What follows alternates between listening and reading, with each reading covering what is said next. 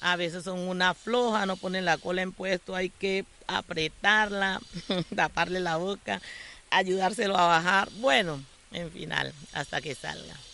A veces es duro la placenta, que demora más, pero ahí se le hace tallo de cebolla, un tabaco, se le soban los senos, se le hace soplar en la corona de uno y uno con los dedos lo va metiendo, le va buscando. A veces está eh, la matriz, no deja bajar la placenta y hay que subirle la matriz para que la placenta baje y luego Hoy estamos reclamando nuestra cultura otra vez. Hoy estamos reclamando partería para no olvidar de dónde venimos. El 31 de julio de 1975 nací en el Hospital San Andrés de Tumaco. Me hubiese gustado, sin embargo, nacer con partera. Por esta razón, he decidido conocer más a fondo este saber ancestral del Pacífico colombiano. Fue así como llegué al corregimiento de San Cipriano en el municipio de Buenaventura a conversar con la señora Cruz Emilia, reconocida partera de esta región. Eh, lo aprendí con una señora que me llevaba siempre que iba a partear, entonces me llevaba y yo le ayudaba y allí aprendía, me iba enseñando, me iba explicando. Enterrar la placenta y el cordón umbilical y luego sembrar árboles es una práctica tradicional. Pero ¿qué significado tiene esto? Bueno, de enterrar la placenta es parte de un ser humano, entonces no se bota, sino que se entierra. Y el ombligo, pues para más o menos la gente de acá por tradición siempre tiene algo de saber dónde quedó su ombligo, su origen. Entonces siembran un arbolito y ahí está señalado. También quise saber cómo era la preparación para el momento del parto y el cuidado posterior. Siempre hay dolor cuando el niño se atraviesa o se mete más a un lado, está muy bajito, hay que subirlo, hay que sobarlo, hay que acomodarlo. Y pues estar pendiente si volteó, si está de pie, cómo está y recomendarle que se hagan ecografía, que vayan a control. Bueno, por el campo es mejor que en los hospitales, porque acá se le clasifica la comida que se le va a dar, es gallina, sobre todo los primeros días, después su carne, eh, pollo frío no, comida ya escogida, uno hasta que sane el ombligo para que no le vaya a hacer daño y dos por la madre también eh, le dan baño fuerte como es de guayabo o con cáscara y hojas de guavo que eso curte rapidito eh, eh, en la parte de la vagina de, de la materna. Y qué más y cuidar el ombligo, estarlo revisando hasta que cae, que no se vaya a podrir, si algo se le pringa con alcoholcito caliente.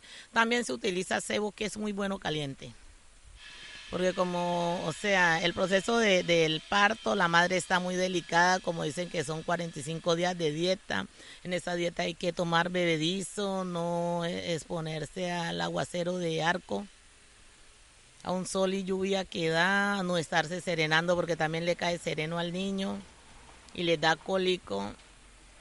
Entre las preguntas que tenía, me interesaba saber qué les dan a las mujeres paridas para su recuperación. Bueno, eso se prepara una botella con clavo, canela, nuez moscada, anís, pimienta eh, y otra hierba que no la tengo ahorita en la mente. Lleva manzanilla también y se cocina en acedera, calambombo y se hace un bebedizo con eso. Sobre esa parte que se cocina también se hace miel. Entonces se le echa de la botella ese aguardiente porque eso está bien fuerte con todo eso. Se cocina la nace, de las hierbas se cocinan y luego de la botella se le echa eso y caliente y se le endulza con miel y debe tomárselo en la mañana, también en las noches antes de acostarse. También incluso alguna le da pasmo y le da rasquiña y de esa botella con eso se untan así o cuando les está doliendo la cabeza y les quita.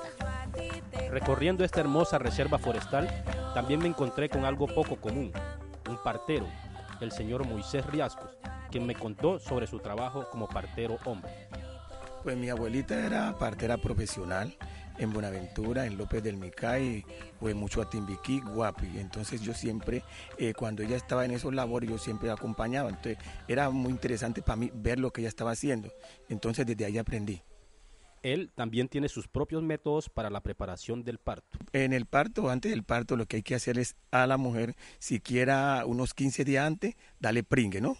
Para que bote la, el, agua que tiene, porque hay unas mujeres que tienen mucha agua, ¿no? Por bueno, como ya se cuidan, eh, se mantienen bañando, eh, era otra cosa, que también el cuidado de las mujeres, eh, no andar mucho al aire, porque por lo menos hay un, sol que dice que trae arco y entonces se le puede darle daño al niño la mujer da luz, entonces pues actualmente dicen que se le prepara un tal chuco. En la temporada de mi abuela no era chuco, era un bebedizo. Se conseguía una olla nueva y luego se le echaba romero, pimienta, canela, clavo de olor y se mantenía hierbabuena y albahaca de olor. Luego cuando ya daba luz, ¿sí? entonces se le echaba biche, no aguardiente, y entonces le ponía a calentar que no se fuera a prender el aguardiente, porque si se prendía no se le podía dar porque entonces le hacía daño a la, a la, la, parindera. ¿Cómo ha cambiado la partería desde los tiempos de su abuela y los de Moisés como partero? Por lo menos el ombligo, pues lo están cortando con tijera, con alcohol, con eso, pero el ombligo siempre siempre se cortaba con un cuchillo de guadua.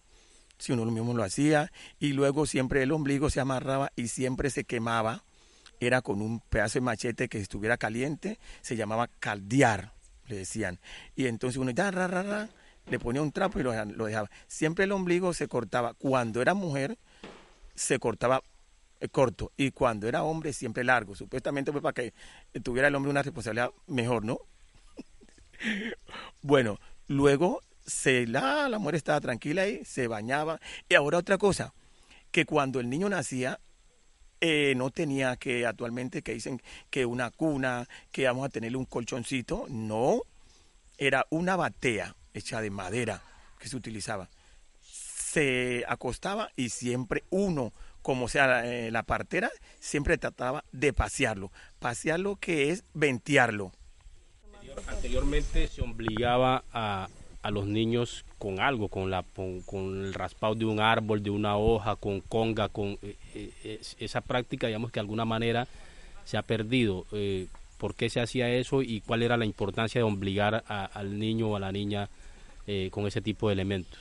Sí, por lo menos hay un árbol que se le dice el guayabo y otro que le dice el tutumo, el calabazo. Entonces que el calabazo es un árbol duro, para partir, el guayabo igualmente. Entonces, ¿qué hacía uno? Lo obligaba con eso y esa, como antes peleaban, era brazo partido, que se dice, si a mano que era luchando, entonces para caer era muy difícil.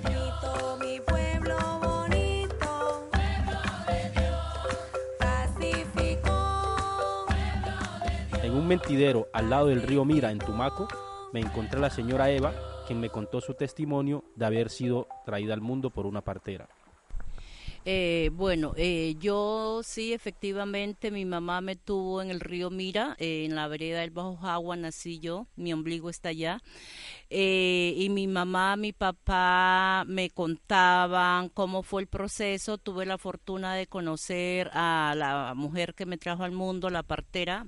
Ella se llamaba Carlota, la cual siempre para todo, para todo el mundo allí, los que nacimos con ella, era la mamá Carlota.